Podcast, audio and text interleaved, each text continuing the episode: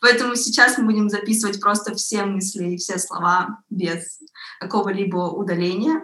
Вот. А потом Полина все это обработает э, и красиво подаст это все в подкасте. Подфильтруем вот. базар. Да. Такое количество красоты, что от эстетических переживаний им физически плохо. Нас это все вогнало в большой стресс.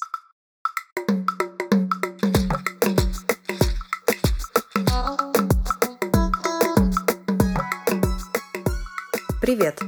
Это Архикод. Подкаст от одноименного архитектурного инстаграм-блога. Меня зовут Полина, и я ведущая этого подкаста.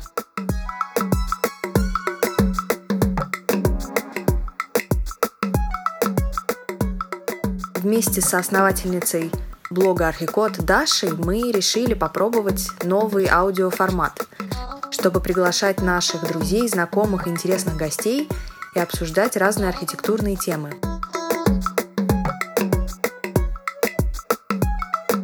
В каждом новом выпуске я буду приглашать кого-то на запись подкаста, и мы будем обсуждать что-то архитектурное.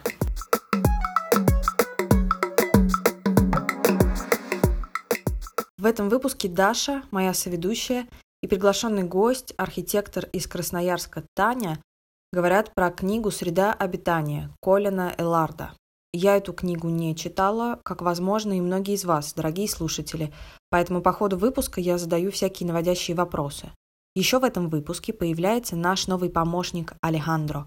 Привет, я Алехандро, и я очень люблю читать архитектурные книги. Который зачитывает для вас отрывки из среды обитания. У Архикода давно не выходили новые эпизоды, поэтому без лишних прелюдий Предлагаю сразу перейти к основной части.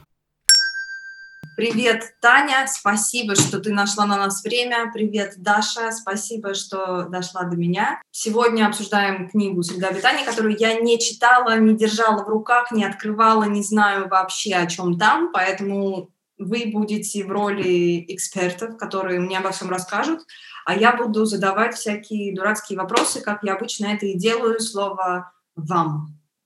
Да. Давайте я просто скажу, кто эту книжку написал. Ее написал Колин Эллард. Я думаю, что на самом деле эта книжка старая, но она была написана в 2015 году ученым, психологом по э, когнитивной нейропсихологии и психогеографии. Вот есть такая интересная наука, которая изучает то, как э, люди чувствуют себя в пространстве именно с психологической стороны.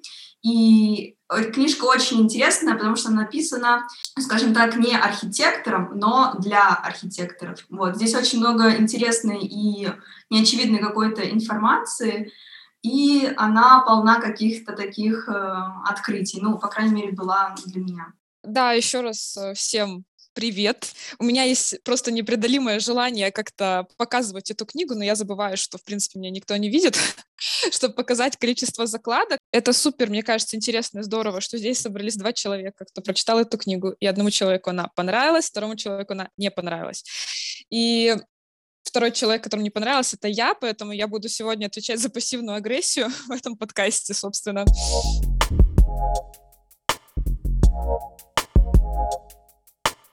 Но здесь, на самом деле, эта книжка, она э, распредел... распределена на главы про, ну, скажем так, человеческие состояния. Ну, я даже не знаю, на самом деле, как это можно описать. Я думаю, что если читать ее в оригинале, в английском, тут вообще все по-другому. Ну, тут, то есть есть э, 8 глав, природа в пространстве, места любви, места страсти, места скуки, места тревоги, места благоговения и пространство и технологии мир механизмов, и пространство и технологии механизмы в мире. Вот, да, такая, такая, такие интересные главы. На самом деле вся книжка состоит из описаний а, психологических экспериментов, которые проводились, ну, как не только этим а, ученым, он просто все их собрал в одну книжку по именно а, пространственной тематике. Ну, то есть как мы ощущаем себя в пространстве, почему нам нравятся одни места, а не нравятся другие, как мы ведем себя в городе. То есть здесь очень много каких-то поведенческих а, вещей, первая глава, она рассказывает именно про отношения между человеком и природой. Первая глава называется «Природа в пространстве». И здесь, ну так как, собственно, город, он как-то противопоставлен именно какому-то деревенскому ландшафту, а, собственно, но эволюционно мы как бы вышли из деревни и пришли все вместе в город, и, собственно, почему это произошло и как это на нас психологически повлияло, это все описывается в книге. Но э, мне хочется поговорить именно про то, что природа не должна уходить э, из города и как бы и то, как на самом деле природа влияет психологически на человека. Отрывок на эту тему. В современных условиях нам необходима постоянная концентрация внимания на самых разных повседневных задачах, от выполнения рутинной офисной работы до соблюдения правил уличного движения. Все эти дела, считают ученые, требуют масс усилий и с течением времени истощают наши когнитивные ресурсы, но, оставив свои ежедневные заботы и вступив в контакт с природой, например, когда идем погулять по лесу, мы освобождаемся от необходимости быть сосредоточенными, а наше внимание, плененное картиной окружающего мира, становится непроизвольным и легко переключаемым. Это состояние служит нам своего рода перезагрузкой. Вот. Это очень-очень интересно. То есть, простыми словами, это что, гуляйте в парках? Ну, если вы, ну, как бы, э, этот эксперимент, ну, то есть это было целое исследование, переживание природы, именно переживание природы, взгляд психолога, то есть как природа психологически влияет на состояние человека, потому что изначально городская среда, транспортное движение, шум — это все те факторы, которые не были заложены для нас природой. Ну, то есть как бы это стресс. Угу. Даже если кажется, что если ты изначально родился в городе, для организма и для нервной системы М. это стресс. Стресс. Стресс. Стресс. Стресс. Стресс. Стресс. И ездить в метро — это тот же стресс. Стресс.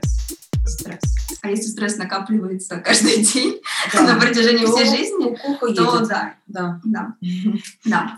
Здесь заостряется именно то, что как бы теория восстановления внимания, то есть как бы ну, сосредоточение внимания — это тот момент, который, вот это говорится Иначе говоря, человеческая способность сосредотачивать внимание тоже коммерциализировалась. Вот, в общем-то, из-за того, что настал век э, капитализма, Мгм. нашим вниманием начали активно пользоваться и как бы реклама, не знаю, разноцветные товары, разноцветные машины. Усугубила наше вот это вот эм, усталость от э, того, что тебе нужно постоянно держать концентрацию. То есть как бы мы, как организмы, не были задуманы, что нам нужно держать концентрацию 24 на 7. 24 на 7 отвечать на сообщения, э, видеть рекламу. И, короче, вот, э, да, нас это все вогнало в большой э, стресс.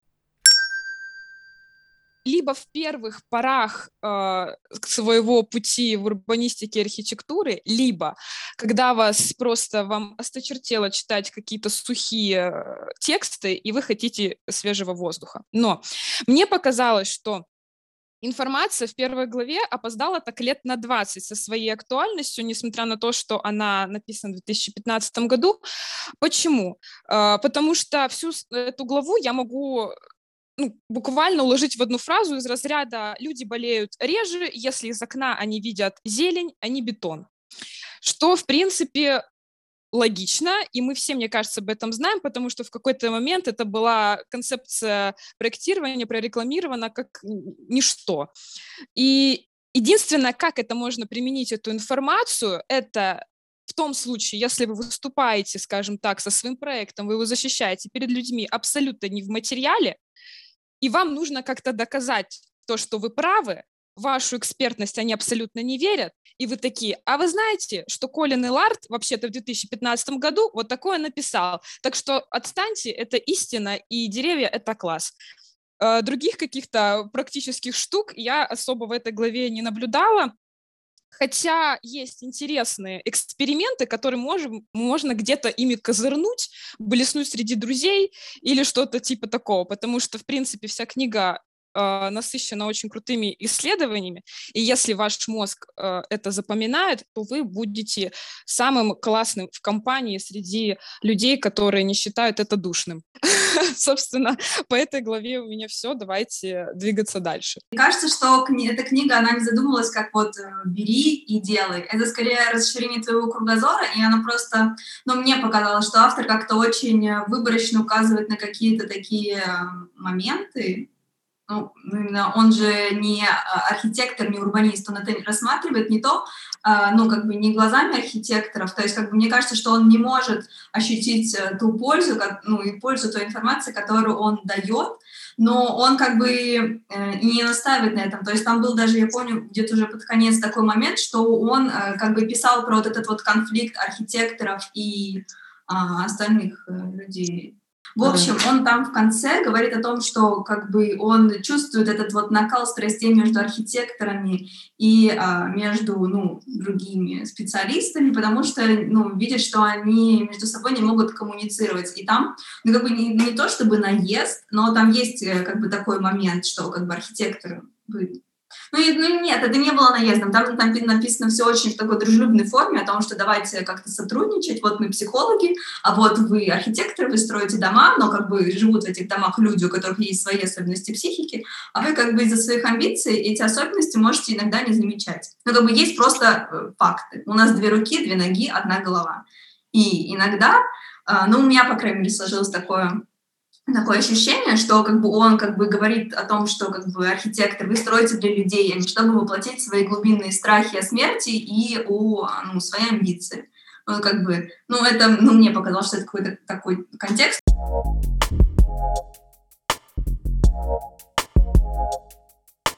Эксперимент с жилыми домами. Значит, этот ученый, он в своей лаборатории э, решил э, воспользоваться благами виртуальной реальности и э, решил провести такой эксперимент, который должен был выявить, э, по каким принципам люди выбирают себе дом, который они хотят как бы купить. Вот, и получается, в своей лаборатории он смоделировал виртуально три дома. Два дизайнерских и один какой-то типовой э, американский. Ну вот они живут в своих вот этих домах красивых, которые мы все видели в сериалах. Вот он такой один типовой смоделировал. И взял, значит, два дома от двух каких-то именитых э, вот, смотрите, первый дом Джейкобса был построен э, вот Фрэнком Ллойдом Райтом в 1937 году. Вот такой он дом смоделировал. А второй вот второй э, нашей моделью был дом, спроектированный Сарой Сузанко, выдающимся американским архитектором и автора широко известной серии книг «Меньше, но лучше». И третий дом был просто типовой американский. И они, значит, э, выбрали, по-моему, пары какие-то и предложили им, вот вы сейчас прогуляйтесь по этим домам и как бы потом скажете нам, какой вы, вы бы хотели потенциально купить. Вот. И, значит, они одели на них эти очки и, и ну, нацепили какие-то еще датчики, которые изучали там, когда у них начинается сердцебиение, как-то там активно двигаться, там шлем, наверное, не ходили, чтобы считывать, ну, как бы как люди реагируют на вот эти вот пространства, ну, потому что как бы есть какие-то факторы, которые можно, ну, физически а, снять человека, когда он там нервничает, не знаю, потеет, вот это вот все, короче, можно замерить, ну, как эксперимент. Вот, значит, они, ну, загнали людей в ангар, надели на них очки реальности, нацепили на них датчики и повели смотреть эти дома. И они записывали все параметры, как они там, э, в какие помещения они заходили, в каких э, помещениях у них появился интерес. И вот это вот все они фиксировали, и потом они проводили интервью о том, а, собственно, какие дома вы бы купили. И вот, смотрите, Большинство тяготело к самым широким открытым пространствам в центре э, жилой зоны, объясняя это тем, что им нравится находиться там, а, откуда можно видеть происходящее вокруг. Но это э, к теме о том, что людям а, как бы с животными инстинктами им а, комфортнее чувствовать, когда они могут обозревать все, что происходит вокруг, чтобы, не знаю, на тебя волки не напали, тебя не съели. Ну ладно, это не самое интересное. Но вот что было удивительно, опросив участников и узнав, какой из трех домов они бы скорее всего приобрели, мы отметили сильную тенденцию к выбору типового дома. И это при том, что большинству он вовсе не показался наиболее симпатичным. Самая вероятная причина несоответствия между тем, на что человек обращает внимание и как чувствует себя в каком-либо здании, и тем, какой дом он хотел бы приобрести в реальной жизни, кроется в его прошлом опыте. Мы хотим то, что хотим, только потому, что это все на что, как нам кажется, мы можем рассчитывать. Ух ты, это глубоко. То есть это такой психологический трюк, что на самом деле люди выбирают то жилье, а, которое наиболее сильно эмоционально их э, как бы ну вот ты родился в таком доме, не знаю, у тебя был а, большой светлый зал, много солнечного света, там, или ты, наоборот, жил в какой-то коморке все свое детство, и это как бы твоя психика при выборе а, жилья, даже если ты понимаешь, что какая-то квартира там супер-пупер дизайнерская и супер симпатичная, то психика будет тебя а, как бы стремить к тому знакомому образу жилья, в котором ты как бы э, родился и вырос. Потому что нужно перед тем, перед тем, как строить дом, нужно узнать э, биографию, всю, особенно раннее детство. Ну, это как бы, это, ну, для меня это было вообще не очевидно. Я mm. вообще про это не могла подумать. Что чтобы кому-то угодить, нужно просто, как бы, ну, э, материально воплотить его детские переживания. Mm-hmm. Чтобы попасть в стопроцентном проект э, сердца. Проектом сердца. Да, интересно. Собственно, мне особо добавить нечего. Э, скажем так, я даже цитату выделила последнюю Дашу, которая сказала, я тоже ее выделила. Мне она понравилась, потому что она звучит как тост. Вам не кажется? Если архитектор хочет создать дом, который сможет покорить чье-то сердце, это не прекрасно ли вообще? Это, мне кажется, абсолютно звучит как тост. Если кто-то сейчас сидит с бокалом вина, я вас поздравляю, вы вовремя пришли. Да, это очень крутая фишка про виртуальный дом, которая там описана и которая есть, э, то есть симуляция, и она, в принципе, присутствует уже сейчас. Проектировщики интерьера особенно этим э, пользуются, мне кажется, супер классно, с VR-очками, это все очень супер здорово. Очень кратко весь Дашин монолог одной фразой я выделю, что у нас у каждого есть бессознательная связь э, с нашими ранними жилищами, и мы делаем на основе этого определенный выбор. И вот без таких каких-то моментов невозможно спроектировать что-то, что будет полностью соответствовать вообще ожиданиям заказчиков супер круто э, составлять какую-то анкету из разряда, в какое время вы пьете кофе, в какое время вы читаете газету, потому что это реально упрощает вам жизнь, потому что вы придумываете не просто проект и не строите коробку, вы строите сценарий ближайшей жизни этого человека. Ух ты, это глубоко. Поэтому да, эта глава, она практически применима, что мне понравилось, и даже если мы об этом знаем, эта глава об этом напоминает.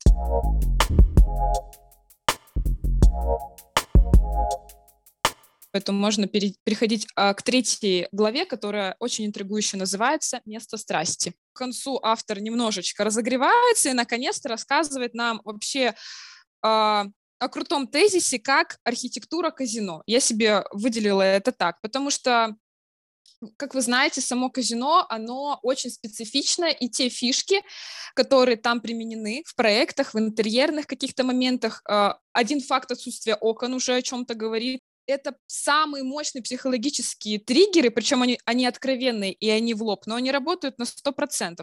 И это просто напоминает о том, что чем можно пользоваться, как можно вынуждать, заставлять э, людей определенно вести себя в том или ином пространстве. Ну вот эта глава, а, ну мне в какой-то момент я подумала, что мне хочется плакать, потому что, ну как бы я просто ощутила какую-то мировую несправедливость, которая развалилась на Э, свои, на мои плечи. Вот давайте я вам просто прочитаю, про что здесь суть. Ну, собственно, э, как оказалось, есть такое психологическое состояние мозга, которое в русском переводе звучит как скука. И давайте я вам просто зачитаю.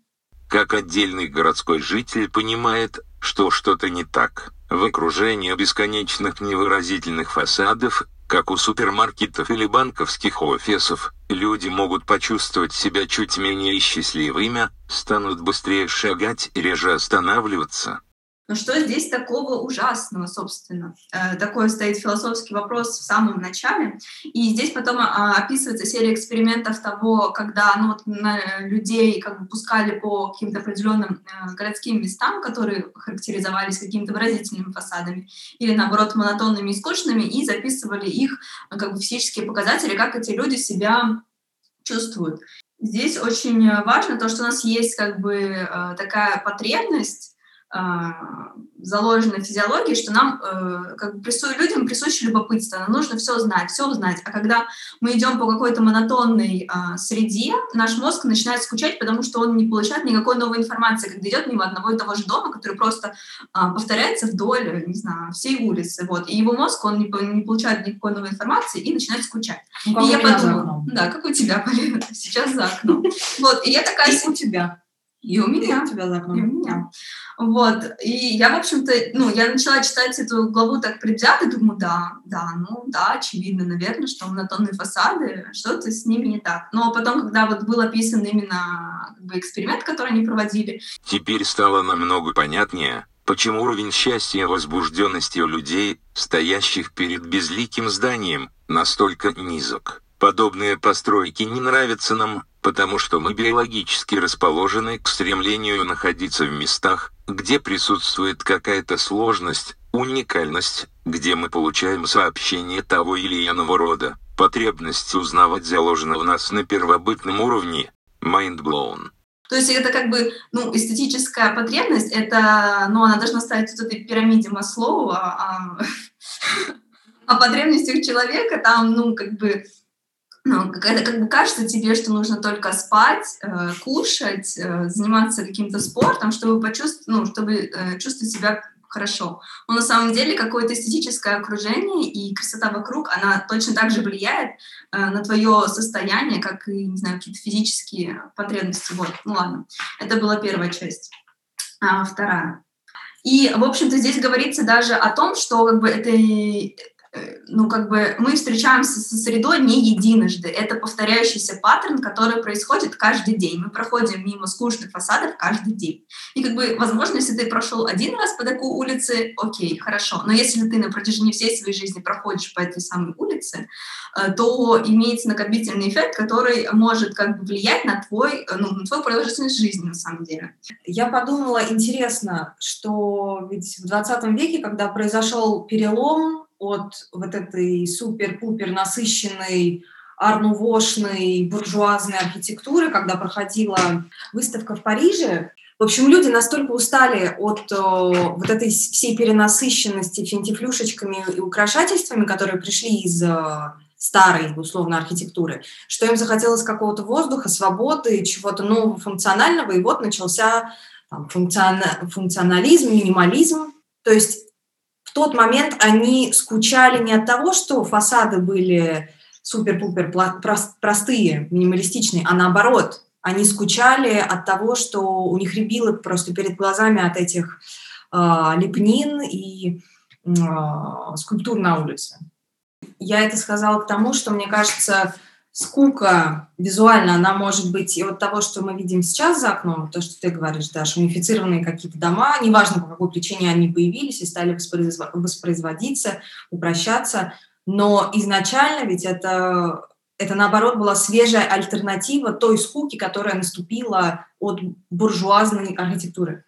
Да, но потом прикол в том, что мы ездим в Европу путешествовать, чтобы на эту самую архитектуру да, посмотреть. Да, ну то есть интересно, как поменялись местами э, эти языки. Нет, слушай, а мы же, а мы же уже обсуждали в книжке «Город Калаш», где вот как раз там же описывается вот этот период от, э, ну, как бы от вот этой буржуазии к модернизму. Ну, про то, что как бы, да, э, но прикол был в том, что в это время было просто огромное социальное неравенство, и вот я, да, я помню там эту фразу, что за красивыми парадными входами скрывалась, э, что там, какая-то зараза. Да, да, ну это уже если дальше копать, от чего люди устали, ну, да. почему они захотели минимализма, ну, в общем, вот, я хотела поумничать, наверное, Это интересно. Следующая глава у нас «Места тревоги». О, да, о, да. Вот на самом деле это очень интересно, потому что мне откликнулись те главы, которые абсолютно не откликнулись тебе.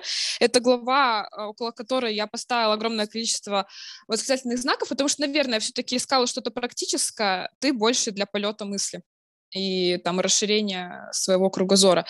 А, собственно, очень, наверное, актуальная за последнее время тема, кричащая просто абсолютно везде, гендерное неравенство, потому что мы, мы кто-то до нас, э, кто-то после нас проектирует для какого-то среднего человека, наверное, там плюс-минус мы там для маломобильных что-то продумываем, но реалии, там городские улицы, какие-то променады, они бывают зачастую неосвещенные, небезопасные, и кто от этого чаще всего и сильнее всего страдают, это женщины. И здесь об этом написано, это очень интересно, потому что на самом деле я до этого никогда не думала об этом, несмотря на то, что я живу эту жизнь, собственно, о том, что написано в этой книге. Навряд ли вы там пойдете по темному переулку, я так не думаю. Гендерные различия восприятия риска и в степени незащищенности от угроз трудно переоценить, и они должны в первую очередь учитываться при городском проектировании. Опрос Вене в 1991 году продемонстрировал, что повседневные маршруты мужчин и женщин отличаются друг от друга принципиально. О чем на самом деле вот за пять лет никто ни разу не обмолвился, и мне мозгов не хватило о том, чтобы додуматься до этого самостоятельно. Некоторые составляющие этой политики улучшения освещения и оформления пешеходных дорог были специально разработаны чтобы ликвидировать гендерные различия в ощущении страха перед преступностью, в уровне защищенности от нее. Здесь говорится именно о тех э, вещах, которые были предприняты после осознания того, что, оказывается, не все чувствуют себя классно, в темных переулках так странно, люди с ножами прекрасно себя чувствуют, что с другими не так. Да, здесь приводится этот пример и подчеркивается, что это должно служить примером для всех городов нацеленных на снижение полового неравенства, в том, что касается доступности общественных мест и комфорта. Потому что действительно утром мы можем, допустим, до своего любимого спортзала в безопасности дойти, вечером как бы уже не сильно комфортно. Поэтому, да, на это стоит обратить внимание, и это вот та самая ключевая история, которую для себя выделила. И глава 6 «Места благоговения». Здесь мне эта э, глава показалась очень очевидной, поэтому для себя ничего здесь не выделила, кроме того, что э, символизм в зданиях, он существует, мы реагируем на форму, реагируем на масштаб, и условно там потолки 8 метров влияют на нас эмоционально намного больше, чем потолки 2400. Поэтому, Даша, если что-то есть тебе сказать, то пожалуйста. На самом деле, эта глава, вот «Места благоговения» на меня оказала, наверное, ну, а, ну, такое очень большое, на самом деле, впечатление, и я ее даже перечитывала несколько раз, чтобы понять, ну, как бы я правильно все поняла или нет. Вот, и, э, ну, так как этот человек-психолог, он как бы, ну, скажем так, рассказывает, почему мы что-то делаем. Ну, то есть, как бы он а, в этой главе для меня раскрыл какую-то мою внутреннюю мотивацию, например, почему я выбрала профессию архитектора. И как бы пока я эту мысль а, не прочитала, чужими словами, я для себя не могла сформировать вот эту вот потребность, э, ну, вообще заниматься э, этой профессией. Но кроме того, что наше сверхразвитое самосознание одаривает нас бесчисленными интеллектуальными богатствами, вот это он завернул, и может превратить самый прозаичный момент нашей жизни в калейдоскоп ярчайших впечатлений и интенсивных эмоций. Он просто в ударе. Оно несет в себе толику темноты, практически всегда радость, которую нам дает самосознание, омрачается уверенностью в ее недолговечности. Ну вот, Теперь мне грустно за чудесный подаренный природой механизм, благодаря которому мы можем стоять сразу по обе стороны стены, разделяющей субъект и объект, мы платим знанием того, что когда-нибудь умрем. Тут так много умных слов, что я уже успел запутаться, и мне уже не грустно. Так что осознанность, которая есть у нас и которой нет у животных, мы за нее платим тем, что мы понимаем, что наша жизнь конечна.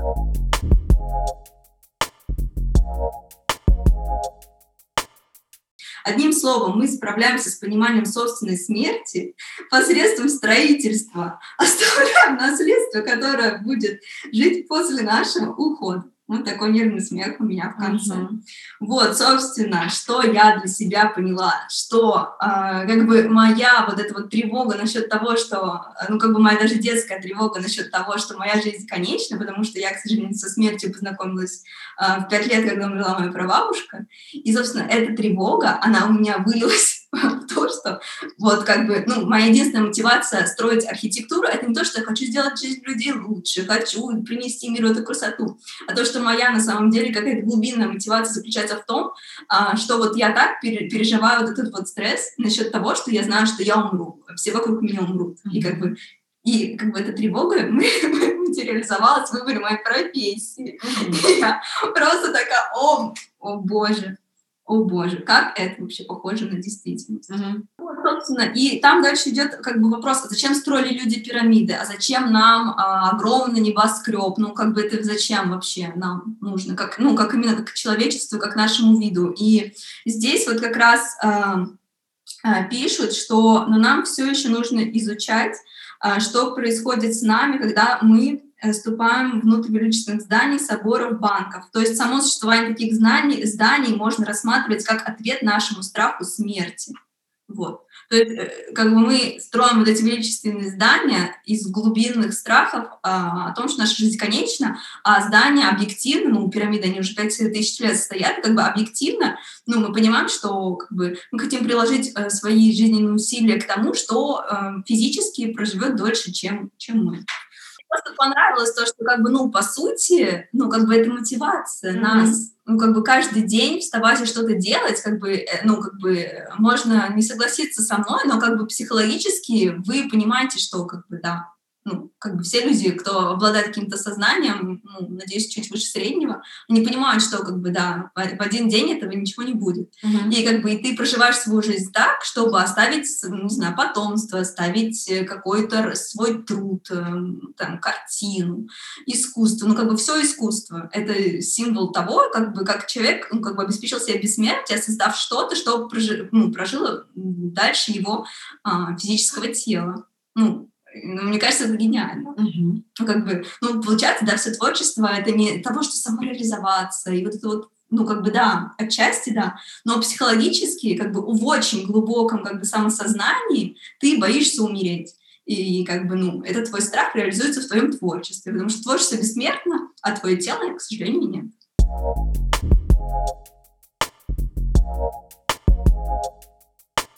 Я согласна вообще, в принципе, с этой концепцией. Хотела э, сразу спросить и проговорить, скажем так. Следующие там главы посвящены пространству и технологии.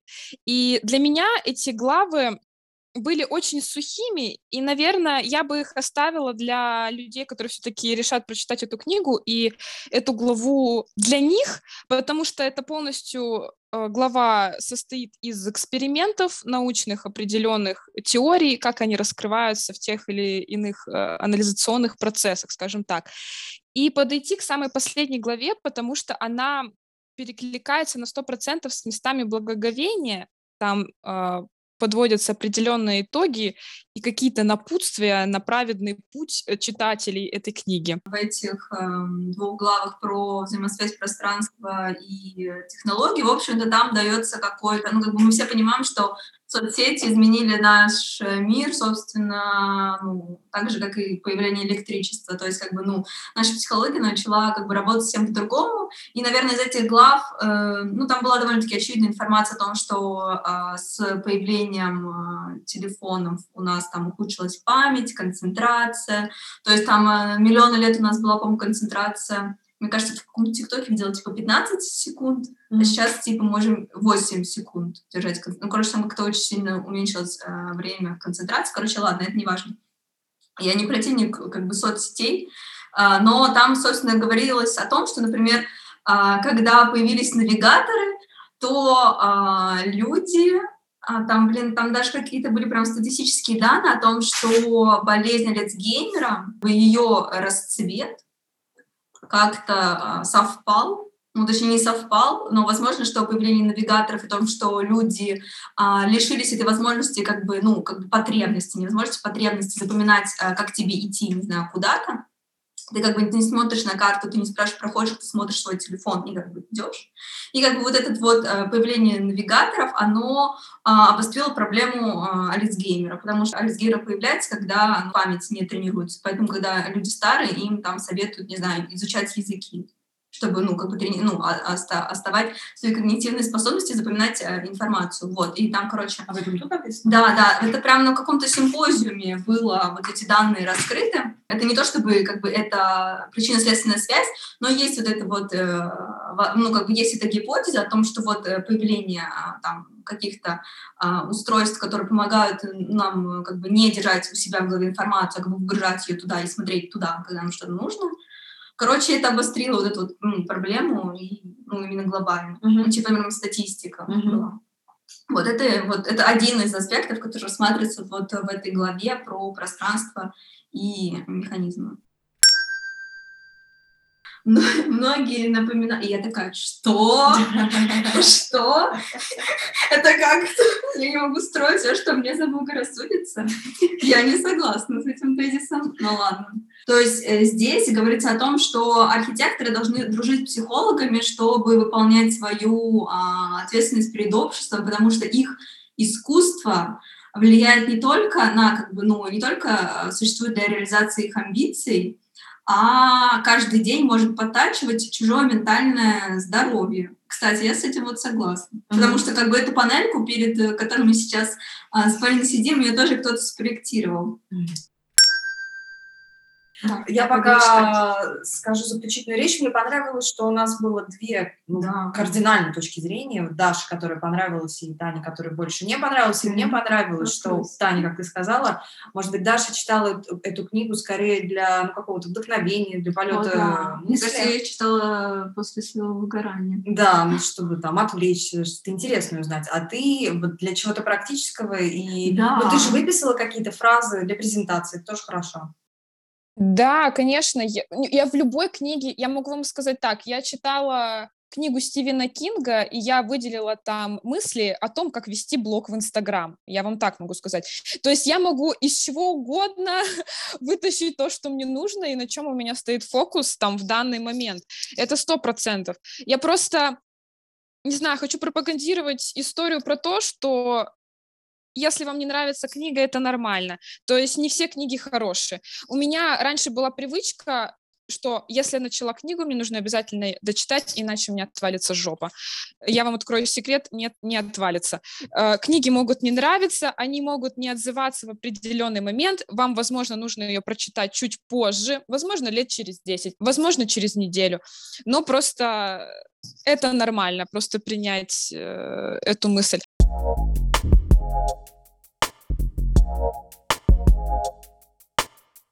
Позитивная нота. Все, друзья, в наших руках. Если мы захотим с вами изменить жизнь вокруг, у нас с вами все получится. Вот. Наверное, да, опять-таки на правах ведущего бессменного я поставлю жирную точку. Еще раз поблагодарю участников, поблагодарю всем, кто нас смотрел. А, зрителей, беседы, да. благодарю людей, которые задавали вопросы. Спасибо, что посмотрели этот эфир. И, да. как Даша это, уже сказала... Это был подкаст без прикрас. Да, о, Кстати, да, это был э, подкаст, то есть как бы мы сейчас это все записывали, и потом э, Полина, возможно, какие-то кусочки вырежет, О, да. но тот, кто смотрел сегодняшний эфир, услышал просто все без цензуры. Да, это сырой материал, да. и ждите новый выпуск подкаста «Архикод», пока можете послушать предыдущие выпуски, мы там тоже обсуждаем книги разные интересные, полезные, про красоту, про полезность, про функциональность, э, про образование, и да, Тань, все, спасибо все большое, наверное. что согласилась на эту авантюру. Да я только за, приглашайте еще. Мне кажется, у вас до этого были прекрасные подкасты, а сейчас действительно без прикрас, потому что пришла я со своей агрессией пассивной. Поэтому, поэтому да, буду рада еще что-нибудь пообсуждать. Это я люблю. Даша, вырубай.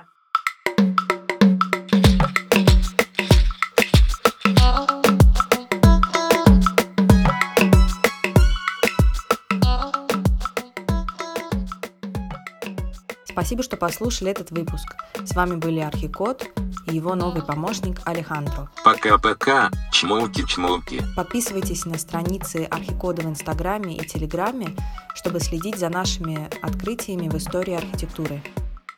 Если вы хотите принять участие в этом подкасте, предложить тему выпуска или стать нашим спонсором, пишите нам на почту архикод 2019 собака gmail.com.